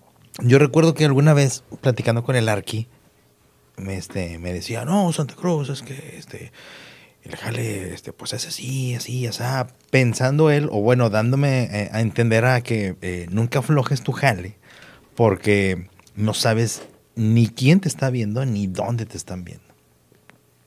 No. Y, y me acuerdo, es que esto es, me, dice, me decía, esto es un escaparate. Primero para ti, para tu jale, ¿no? Pero también es eh, de do- hasta dónde hay audiencia viendo a nosotros y lo que estás haciendo y lo que estás diciendo. Ese es un ejemplo. O sea, pueden estar en otro país del otro lado del, por así decirlo, del continente, ¿no? En otro país. Y, y, y bolas. Ajá. Y pasó también en, en- Después ya en multimedios, este... María Luisa Valdés Doria, este, una periodista de espectáculos reconocida nacional, que tengo la fortuna de decir que es mi amiga, Ah, qué chingón. E- ella dijo, o sea, pues yo la conocí eh, estando en México y ella dijo, Marce, es que sí, o sea, ese día estábamos histéricos los de los reporteros de espectáculos porque no sabíamos nada, no teníamos nada confirmado. Claro que recuerdo eh, esa nota. Ah, pues, Nunca me imaginé que fueras tú. Vamos a hacer un reportaje especial ahora en multimedios. Y llegué a hacer también un programa especial con, con María Luisa Valdés Doria sobre pues el accidente de Jenny Rivera. Ay, qué cabrón, ¿verdad? Sí, y ya Azteca, Azteca dejó de pasar esa entrevista. Oye, Marce, antes de, de irnos, quiero, quiero una última historia. Antes de pasar con las secciones que tenemos nosotros. Porque recuerdo que hay, hay una que al final no salió ahorita que decías por lo de Azteca. Porque voy a dar unas cuestiones técnicas ahí. Pero me acuerdo que cuando me la platicaste estuvo interesante. Yo dije, no mames, ¿cómo fue eso? Que no es trata de personas, donde dices, ah, es una red de corrupción enorme, la madre. No es una diva de la banda, no son este los deseos de una persona que quiere meterse el bisturí para lucir mejor o por una cuestión estética o por una cuestión de salud, sino que es gente que vende carne de caballo En Cadereyta. la carne de caballo. Uno va a la carnicería, piensas que dices, no, no, qué buen corte y Qué rico bolas. saben los tacos. Y resulta que era carne, Carne de de caballo. ¿Cómo estuvo esa? Para empezar, ¿cómo te llegó eso de que, ah, es que aquí venden carne de caballo? Porque a veces uno como reportero le llegan esos tiros y a veces hasta los minimizas porque, Sí, pero es "Ah, ¿cómo?" va a ser? Ah, no, no". Y resulta que son ciertos. Sí. Fue Yo recuerdo que me platicaste esa, que incluso checaste con la, no recuerdo si, no, si todavía era, porque creo que Procuraduría, denuncias de robos de, de caballos, robo de quino, con la Secretaría de Salud, locales y todo. el- O sea, ¿cómo te llegó eso y dijiste, ah, la madre, a ver, ¿qué? Fue una denuncia ciudadana que llegó al canal. Este, llegó al canal y perdí tiempo. O sea, no, no me gusta, eh, esa, esa cobertura me- la, se la ganaron a multimedios. Nos alentamos. La ganó Carlos Campos, me acuerdo mucho en Sí, sí, Azteca. me Carlos. Campos, este, sí. Y que bien, para Carlos es un super máster en esto, pues súper merecida, pero la teníamos, era nuestra y la dejamos ir. Fue una denuncia ciudadana que llega al canal y me mandan a mí. Pero pues yo no solamente, yo ya no tenía esta costumbre de llegar y hacer sondeos y con eso me voy, ¿no? O sea, era llegar, ver, o sea, investigar, cómo que se están robando caballos aquí. El modus operandi era una zona, eh, Juárez, que hay mucho carretonero. Entonces empieza el robo de caballos, paso uno. Paso dos, matar a los caballos en, en baldíos, montes que estaban ahí, pero sin salubridad alguna. O sea, no era como. a lo mejor no tiene nada malo comer carne de caballo, pero siempre y cuando esté tratada. Y esta no estaba tratada. O sea, Sí, recuerdo unos videos que me enseñaste. en el monte a destazarlos, eh, en la intemperie. O sea, cero sanidad, mucha crueldad, o sea, fuera completamente de la ley. Y ya con esa carne, o sea, digo, matarlos, y con esa carne, pues, venderlos en los lugares. en taquitos o tortas, lo que quisieras, ¿verdad? O en carnicerías. Fuimos, vimos a los caballos, no recuerdo yo con qué camarógrafo iba, pero vimos a los caballos destazados. Grabamos, teníamos videos, teníamos fotografías. Y después visitamos carnicerías. Compré carne de la carnicería, una, esa fue en Juárez. Compré carne, compré dos pedazos de carne. Después me fui a una carnicería a mi criterio de mejor proceso, el mismo pedazo de carne. Los comparamos con especialistas, con un biólogo que dijo, esto no es una carne de res, o sea, esto es carne de caballo, y mira, se estira así, ¿cómo te la vas a comer? O sea, estaba todo bien hecho, pues me tardé. Porque al final se terminó eh, el reportaje y pues ya lo traía Azteca. Sí, me acuerdo Ya que lo traía Azteca y pues ya a mí ya no me emocionó la verdad sacarlo, o sea, ya era patada de ahogado, ya no lo quiero. yo recuerdo que esa vez me, me porque me enseñaste los videos, ten- tenía como una semana de que, ¿Sí? de que había pasado, entonces traías muy fresco todo todavía. Y recuerdo que dijiste, no, es que mira, es- este es el video. Y yo recuerdo que era así, así, en una especie de, de, de- de- baldío, pero pegado como al cerro de la silla, o algo así más o menos recuerdo. Y sí se veían las patas Destazadas. y, y los intestinos, así, este, a lo largo, ¿no? Metros. Y, y cuando pasa eso, recuerdo que me decías, no, es que ya preguntamos en la fiscalía y resulta que ya tienen, bueno, entonces Procuraduría, y ya tienen cerca de un año, año y medio, que hay robo de quino, tanto a carretoneros, personas que tienen caballos para carreras y un montón. Y yo, ¿cómo, güey? No, pues sí, aquí está.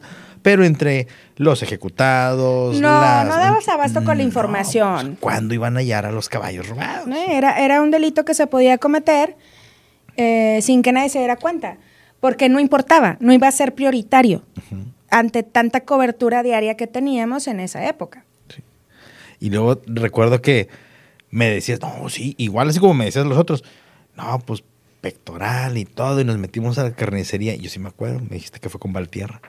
Ah, con Valtierra, Valtierra. sí. Bueno, Y no, pues se metieron, bueno, te metiste a la carnicería, oiga, y, y que olía mal y muy, muy rojo. Me acuerdo algo que sí me platicabas, que estaba muy, muy roja la carne. Oiga, pero si es carne, no es de caballo, ¿verdad? No, no, no. ¿cómo? de res, no, no, no, es de súper res. Y- pero me acuerdo, eh, eh, me acuerdo porque se me quedó muy, muy, muy grabado. Algo así como que, no sé, tibón, 85 el kilo. ¿Y tú qué? sí, ¿Cómo sea, que 85 el kilo de tibón? por más que fuera No. este un, un sí, no. Sí, no, o sea, no, no, ninguna oferta está. Sí, dices, no. Y sí me acuerdo que dices que se fueron a hacer investigaciones, o sea, se, se mandó a procesar la carne Sí. y ya a los días, semana, semana y media, arroja el resultado, no, pues es carne, Carne de quino, caballo. carne de caballo. Y, y me acuerdo que le, mm, con la Secretaría de Salud se checó y que me dijiste, sí, también, eh, resulta que no está mal el consumo, o sea, No. vaya, no te hace mal a ti, Mm, Si, si, si, está procesado, pues no hace como daño. cualquier Como cualquier otro- carne, ajá. ajá. Pero esa no, definitivamente no estaba procesada desde la matanza del animal. O sea, Oye, y luego yo recuerdo también que esa vez hasta conseguiste la lista de dónde vendían ya la carne sí. cocinada. Sí, teníamos todo. O sea, eso se quedó ahí. Se- o sea, sí lo vi en mis manos, porque evidentemente ya no salió. O sea, ya que Azteca lo trajo, hizo Ya no sé. enlaces en vivo, ahí en el lugar, en ese monte, eh, pues ya se murió la nota para multimedios. Sí, yo me acuerdo que hasta dijiste, yo no estaba cerca de mi casa. A un puesto de tacos que vendían ahí en San Nicolás. ah, sí, en ahí San por el Nicolás, Canalón. ahí por el canalón, es verdad. Sí, o sea, de esa lista, o sea, de, de los, los taqueros que, que compraban esa carne, uno de ellos estaba ahí en, no sé si siga, no sé, no, sé. los quiero quemar, Sí, pero, yo pero ponle el canalón. pero el es muy canalón, largo. canalón en, en San Nicolás, San sí. Nicolás. Y, y que luego la Secretaría de Salud dijo, bueno, o sea, ahorita te suspendo pero por la cuestión de que es en ese momento. Pero igual puedes seguir comprando, nada más dile a la gente pues que es de caballo y... O, y cambias de puesto, o cambias de ubicación. El caso es de que pues es gran negocio porque no le inviertes tanto como si fuera una carne de res. Claro. Y sin saber las eh, consecuencias que puede tener el consumo de la carne de caballo. Qué loco. Sí, y, y te digo, fueron también muchas ventas medias raras. O sea, me acuerdo también de, de la venta de semen. La venta de semen en... Sí, yo me acuerdo porque O sea- esa yo estaba en el porvenir todavía, antes de entrar a multimedios, y no sé cómo chingados alguien me dijo, y yo, a ver, todavía no estaba, este, es más, creo que todavía ni, no, sí, ya estaba yo de novio con Liz. Y me dice, es- le digo, oye, ¿qué es? Y dice, ni se te ocurra, ni se te ocurra, porque... Anda regando estamos hijos. regando hijos, porque pues íbamos a formalizar, ya tenemos ya dos hijos. Y, y ya después salió la plática en, en- ya en la redacción de multimedios. Y me dijiste, pero, o sea, ¿cómo que venden esperma? Le digo, sí, una amiga en el DF me dijo que ta, ta, ta, ta. Y todos estábamos platicando, pero me acuerdo que eras muy incisiva. Sí. ¿Pero cómo? ¿Pero en dónde? Y que no sé qué. Y dije, ah, esta ya la está viendo con ojos de nota. Pero bueno, ok, así. Va. Y, y va sí, y sí, sí recuerdo después, como al año, de que, ah, chinga, esa es la nota del... Y sí, Sí, sí, era, era la venta. de- A mí me llamó mucho la atención la venta de, de bueno, es, es- vendes el líquido seminal, ¿no? Ajá. Porque yo decía, a ver, o sea, ¿dónde está el negocio aquí?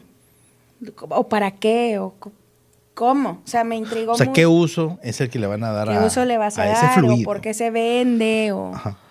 Y pues le investigué, le investigué, le investigué, le investigué. Y el estado que tenía un par de reportajes de eso es Coahuila. Ok. Eh, ay, se me olvida su nombre, pero se apellida el reportero, aquí lo tengo en Facebook. Pues él había escrito una nota de la venta de esperma.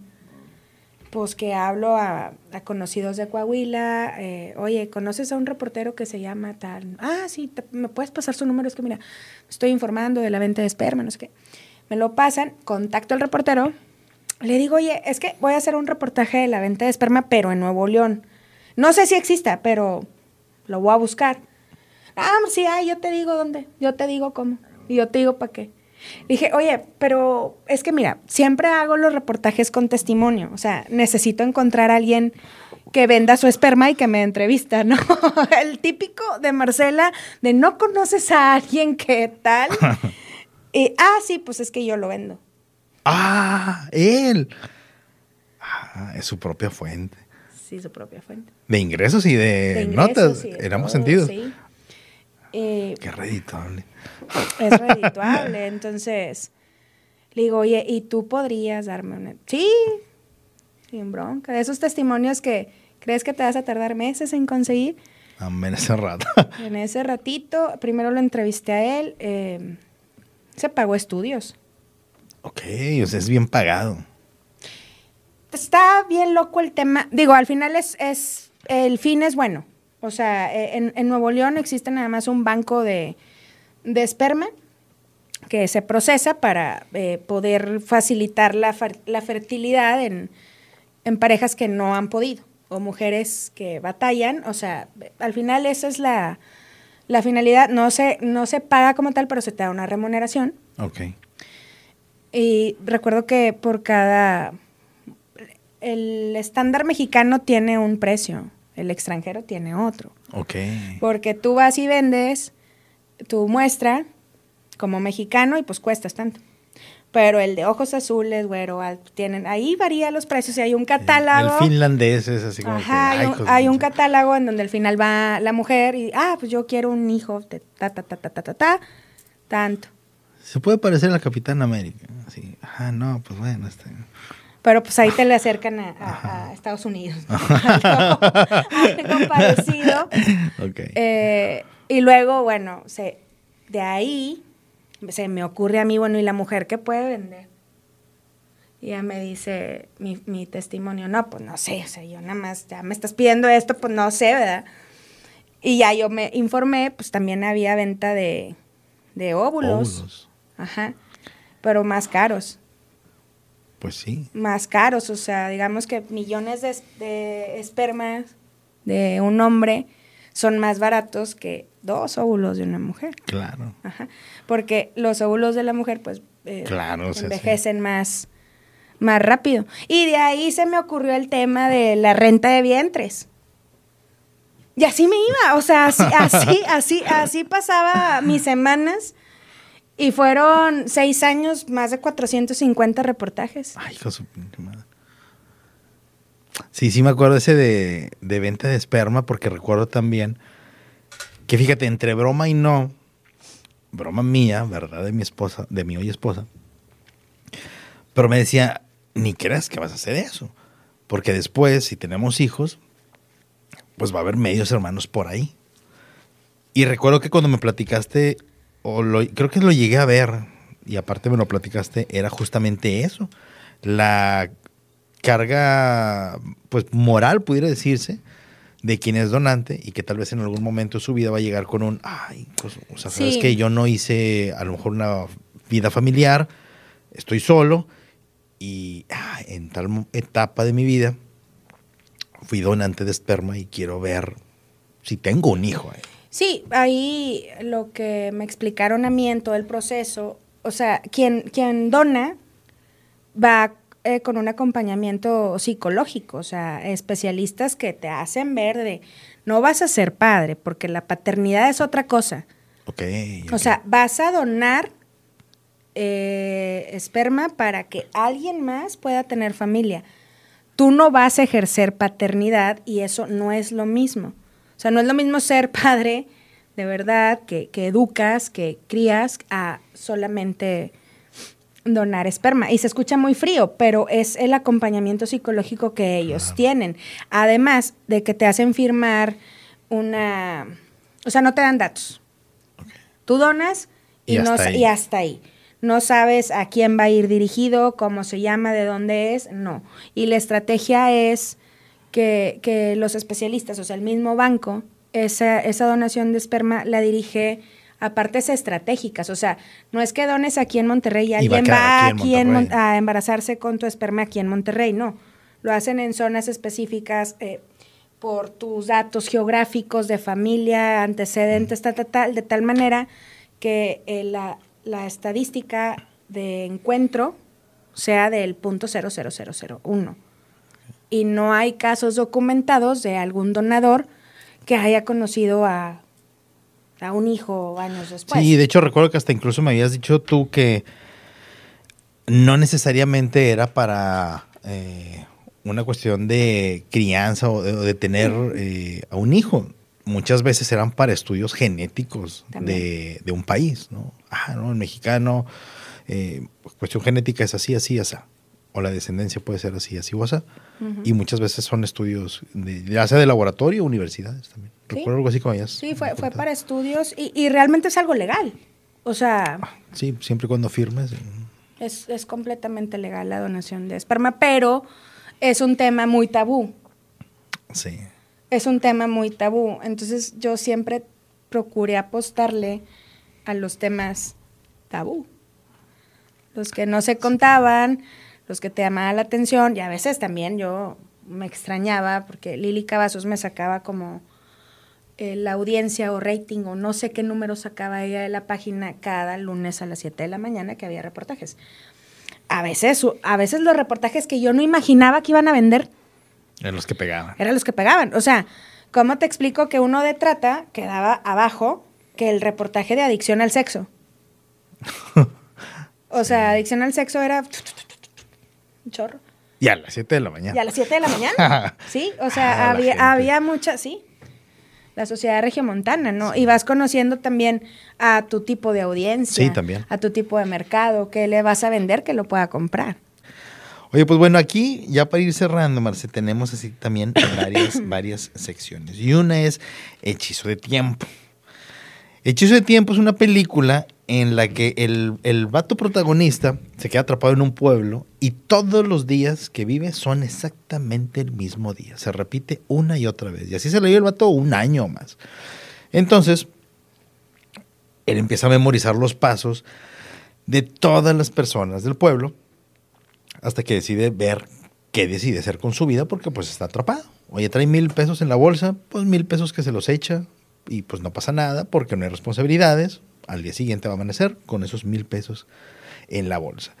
Para mí se me hace una película que a mí me, me, me pegó porque yo dije, si yo mañana fuera a ser el mismo día de hoy, pues a lo mejor si es mi día de descanso no tengo que ir a trabajar. Si tengo deudas no importa porque nunca va a llegar el día de pago para esas deudas ni nada.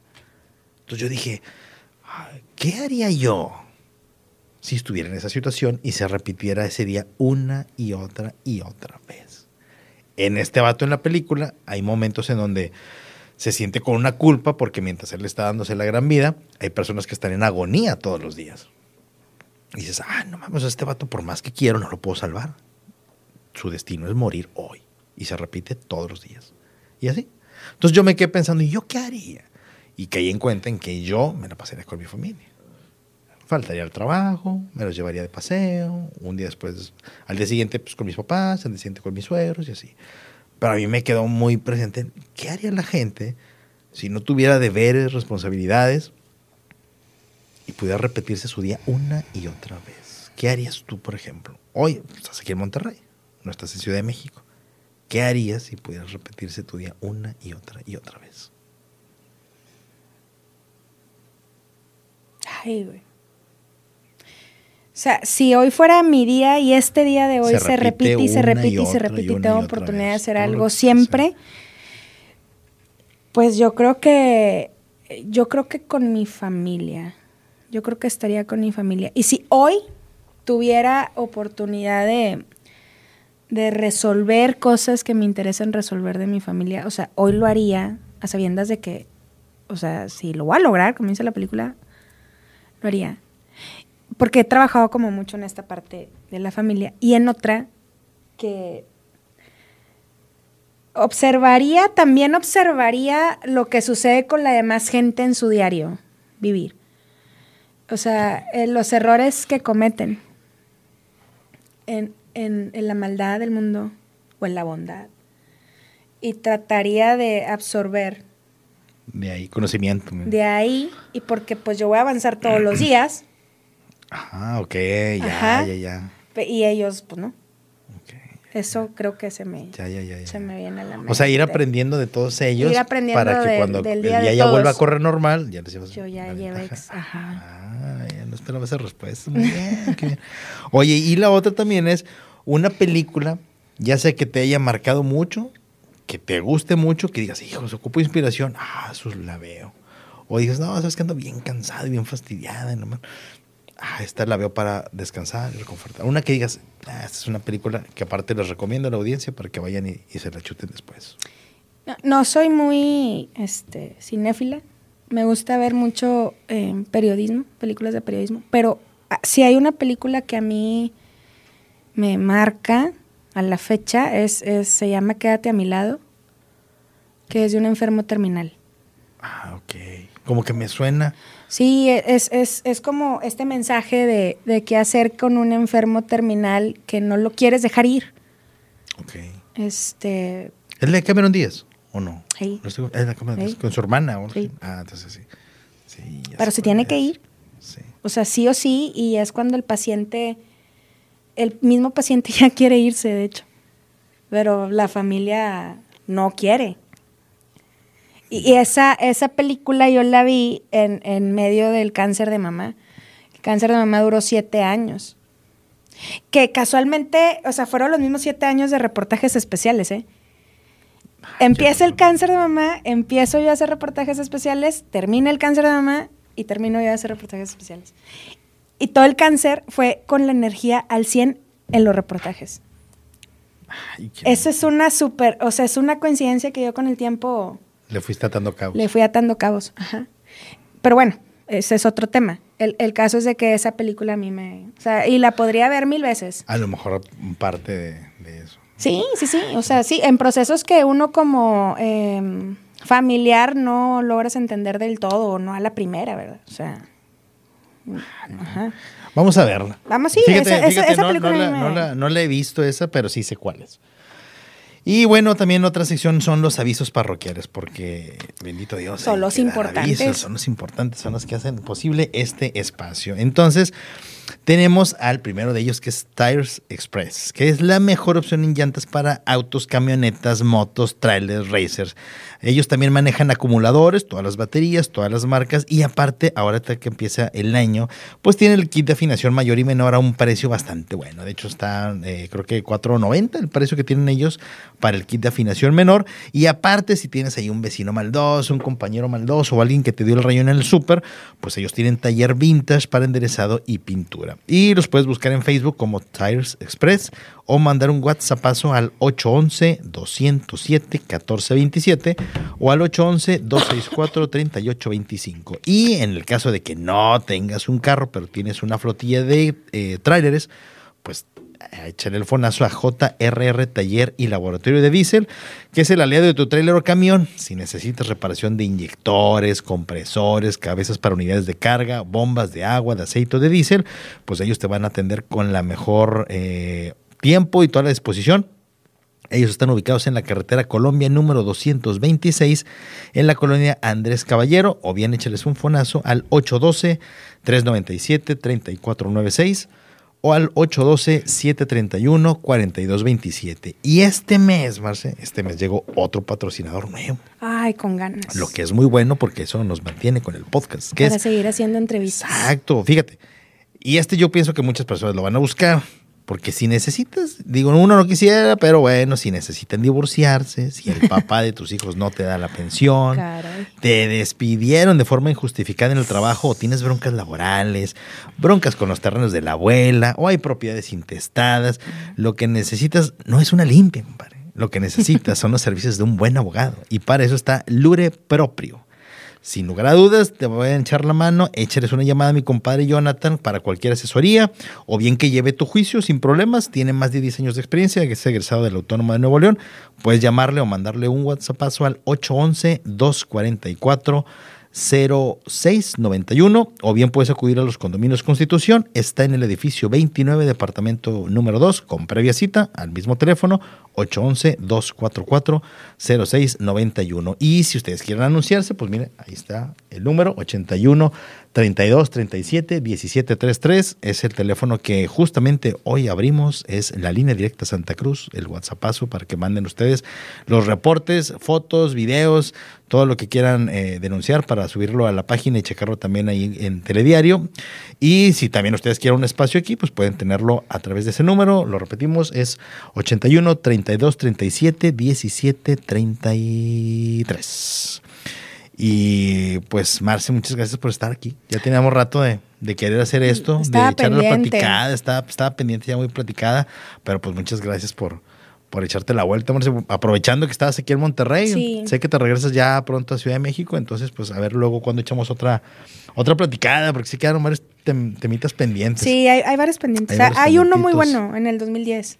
Sí. Pero. Ah, ya, ya, ya, sí, ya me acordé cuál. Sí, algo tiene que ver creo que con lluvias Con y algo por ahí. un este, tal Alex. Un tal Alex. Sí, un tal huracán. Sí, sí, sí. Este, esta está muy buena, cuál. hay que dejarla para, para la próxima. la próxima. Isra, gracias a ti. Qué padre, de verdad me da mucho gusto este proyecto. Yo encantada. Y Gracias, también, gracias. y también gracias a la gente que, que, que te sigue, que veo que te sigue. El número de seguidores. Eh, de verdad, síganlo, de verdad, compartan, porque es- esto que hacemos está. eh, Yo creo que es, aparte de que está muy padre, también le sirve mucho al ciudadano, ¿no? O sea, que lo que el ciudadano ve unos minutos al aire es nada a lo que sucede fuera del aire. Claro, claro. Y aparte también siento yo que es una forma también en la que las personas dicen, no, es que yo no les digo esto porque a lo mejor no tiene importancia. Y resulta Sí. Que al contrario, o sea, no solo es, es- es- puede ser incluso la punta del iceberg para lo que podamos hacer nosotros de chama. Entonces, pues sí, sigan apoyando, ya saben, este, compartidas, YouTube, Facebook, este, mandar estrellas y todo. La verdad es que van a ser bien recibidas y si ustedes tienen un negocio, pues aquí vemos eh, la forma en la que los podamos agregar a la pauta para que puedan tener este espacio.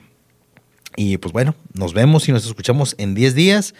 Y yo les recuerdo un gran consejo que aprendí en el otro norte, allá en Ensenada, Baja California, que siempre hay que tener, siempre, siempre, siempre, la mente clara y la cerveza oscura. Ay, hueso. Así, así que pues, salud. Consejo anotado y jamás olvidado. Excelente, muy bien. Gracias, Irra. Amigos, nos vemos en 10 días. Gracias, saludos, bye. Listo. Bien, excelente. Muchas gracias, Marce. No, hombre, Irra, a ti.